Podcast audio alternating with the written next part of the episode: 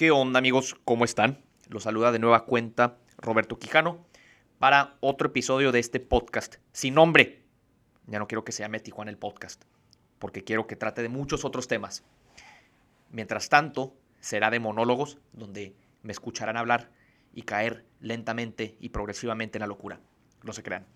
Oigan, en este episodio quiero platicarles acerca de la tiranía de la vida moderna. He estado usando mucho esta palabra últimamente, tiranía. Y por una razón, porque hay muchos aspectos de nuestras vidas contemporáneas que nos tiranizan. Podría hablar de la política, de la economía, de la actual pandemia, de los aparatos de poder existentes, pero en este caso me gustaría enfocarme en un solo tema, la tecnología. Todos podemos estar de acuerdo que la tecnología nos ha dado vidas más largas, más saludables, eficientes, convenientes. Imaginen hace milenios cuando descubrimos el fuego, luego la rueda, luego hace unos siglos la imprenta, los aviones, hace tan solo unas décadas las computadoras, los celulares. Pues por supuesto que todos estos inventos han hecho que vivamos mejores vidas. Es un hecho. Pero no sé ustedes, pero yo me he puesto a reflexionar acerca de si siempre más tecnología es necesariamente lo mejor. Obviamente, si lo vemos desde un punto de vista médico, biológico, pues por supuesto que siempre vamos a querer mejores tratamientos, mejores medicamentos y todo eso. Obviamente todavía nos queda muchísimo por resolver. Todavía hay enfermedades que no podemos curar, todavía hay enfermedades que son inherentes a la genética de la persona. Entonces, pues todavía queda muchísima oportunidad para avances en ese sentido. Todo el tema de la terapia genética, la ingeniería genética es un tema súper interesante del cual yo he escrito eh, bastante. Si se meten a investigar en, mis columnas del Frontera o en algunos otros ensayos que he publicado, pues hablo mucho del tema. Eh, de hecho, creo que la medicina del futuro, pues en gran medida va a ser preventiva. De qué manera nosotros desde el origen, desde los genes, desde los embriones, ya nosotros podemos estar manipulando el genoma humano de tal manera que podamos evitar que nazcan bebés con enfermedades em, hereditarias. Pero, por otra parte, pues bueno, hay un segmento de la tecnología que pues ha tenido un gran avance, una gran influencia en nuestras vidas, cuando menos en la última década. Estoy hablando de las tecnologías de la información, el Internet, las redes sociales y demás. En mi caso, yo no tuve Facebook sino hasta casi 2010, si no recuerdo. Y pues yo estaba muy alejado de ese mundo y no abrí Instagram sino hasta 2018. Entonces pues estoy bastante atrasado en ese sentido, aunque tengo que admitirles que pues ahora yo soy un asiduo usuario de estas herramientas.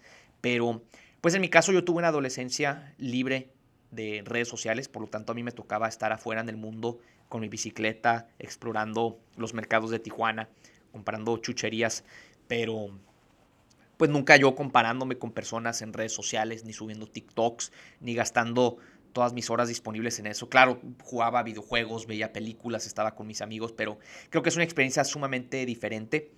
Em, hoy veo como, por ejemplo, la juventud pues pasa gran parte de su existencia en, em, entregado por completo a estos aparatos se enfocan en, tener la mejor foto, en subir el mejor story, en subir el mejor TikTok, en ver los comentarios, el, verse muy bien todo el tiempo, porque nunca sabe cuándo uno va a subir una historia, ir a los lugares simplemente porque es un lugar instagrameable, que puedes subir un story, todos te ven y esto te da un cierto estatus.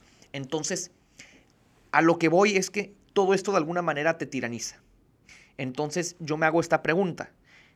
¿Es mejor cada vez más estas tecnologías en nuestras vidas. ¿Y por qué hago esta, esta pregunta, este interrogante? Pues por el hecho de que cada vez pasamos más tiempo en estas herramientas.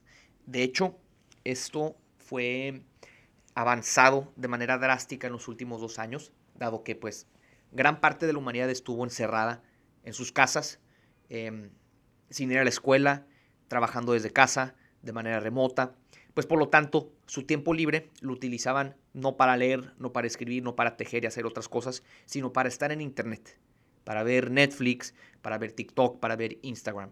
Em, de hecho estaba leyendo por ahí una encuesta que decían que en Estados Unidos la persona promedio pasa alrededor de 12 horas o más viendo una pantalla, sea computadora, celular, eh, tablet, televisión, lo que sea. A mí se me hace que subestima muchísimo. Quiero pensar que es por encima de las 12 horas. Hay personas que prácticamente todas las horas de su día las tiene eh, frente a una pantalla. Entonces, pues esa es una de las consecuencias de la vida moderna. Por un lado, son herramientas geniales porque nos permiten, pues obviamente, trabajar desde casa, estar en comunicación con amigos por todas partes del mundo, comprar eh, productos que llegan a nuestra casa de manera conveniente. Obviamente, han venido a mejorar nuestras vidas. Aquí el tema es el uso desproporcionado de estas herramientas, la influencia que está teniendo en nuestras culturas, eh, los efectos que está teniendo, por ejemplo, en, los niños y en la juventud.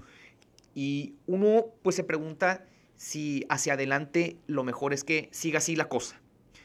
Sobre todo con el actual contexto de que pues surge todo esto del metaverso, eh, realidad virtual, realidad aumentada, donde pues cada vez van a ser más realistas nuestras interacciones en línea vamos a tener estos em, avatares, avatars, donde pues tú ya puedes interactuar con personas en lo que es el metaverso, eh, vas a poder eh, tener una vida diferente al mundo real allá adentro, vas a, va a haber un mercado, va a haber una economía, eh, tú vas a tener tus bienes, tu propiedad.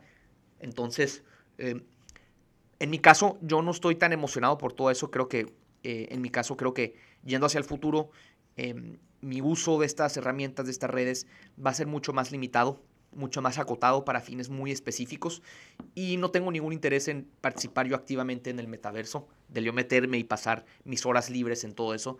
Me gusta mucho más otras cosas como salirme a caminar, estar con mis amigos, salir de fiesta, hacer ejercicio, leer, escribir. Ahora sí que tengo una lista enorme de cosas que prefiero hacer que eso.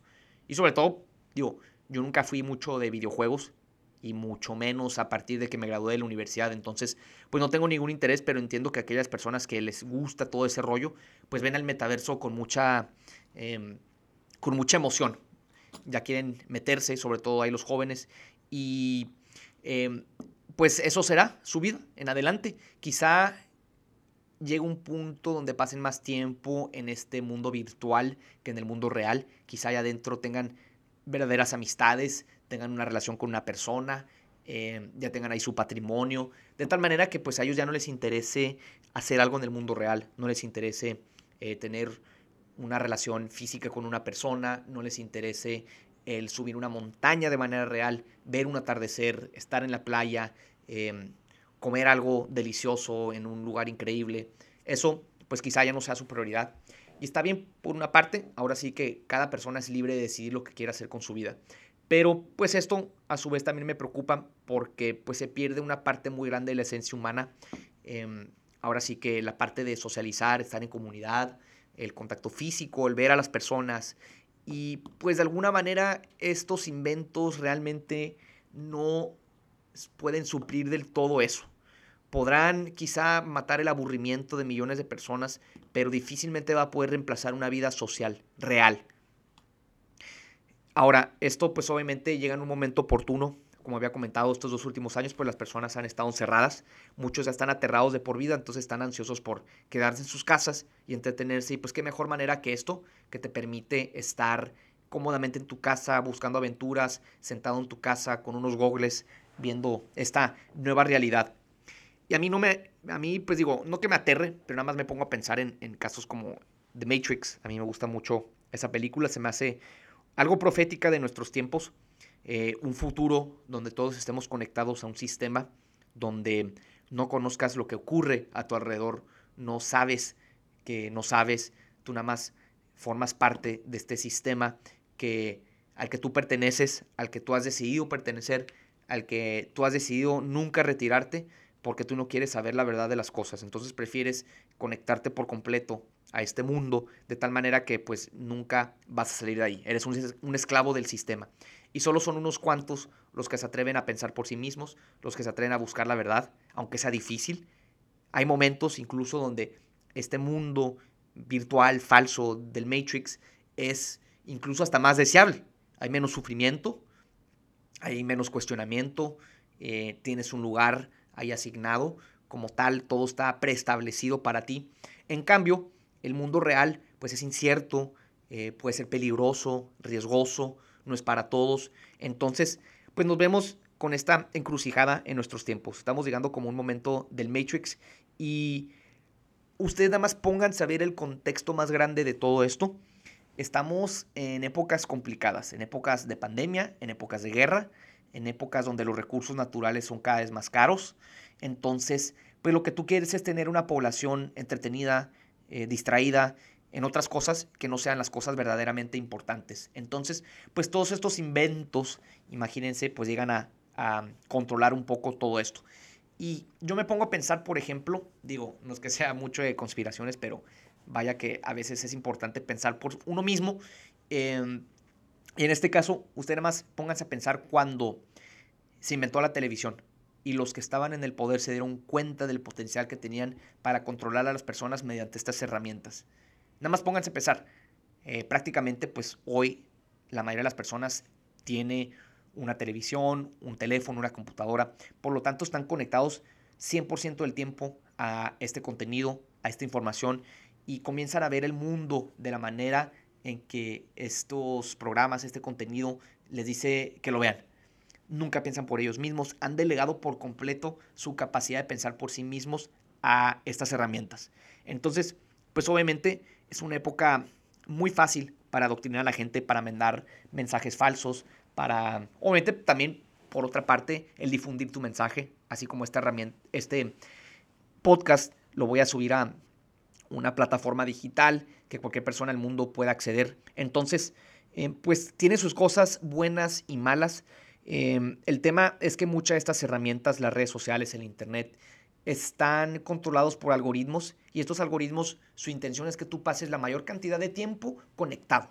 Eh, la mayor cantidad de tiempo usando estas plataformas de tal manera que ellos te van arrojando publicidad con base en tus búsquedas, con base en el contenido que vas consumiendo y los algoritmos cada vez son más eficientes, son mejores. Eh, tengo entendido que el de TikTok es quizá el más poderoso porque ellos incluso pueden detectar los segundos que tú pasas por video y con base en eso te empiezan a arrojar videos similares. Entonces, eh, pues esto tiene como resultado que hoy no sé si ustedes lo perciben, pero yo veo una población mucho más desconfiada, paranoica. Nada vean a las personas, eh, parece que tienen unas miradas de desgaste existencial que personalmente yo no había visto creciendo. Quizá ya estoy más y ya puedo darme cuenta de estas cosas, pero eh, los jóvenes, eh, las niñas que están asediadas 100% del día de atención en estas redes sociales, con que esté mínimamente atractiva, un adolescente va a recibir atención de millones de personas por todas partes. Entonces,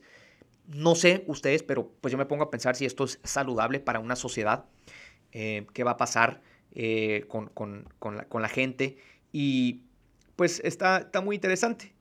Y pues el efecto que va a tener en nuestras relaciones sociales, yo me, yo me, eh, me, da risa cuando veo, por ejemplo, a un abuelo con sus nietos y los nietos se la viven en el celular y el abuelo pues está queriendo interactuar con ellos.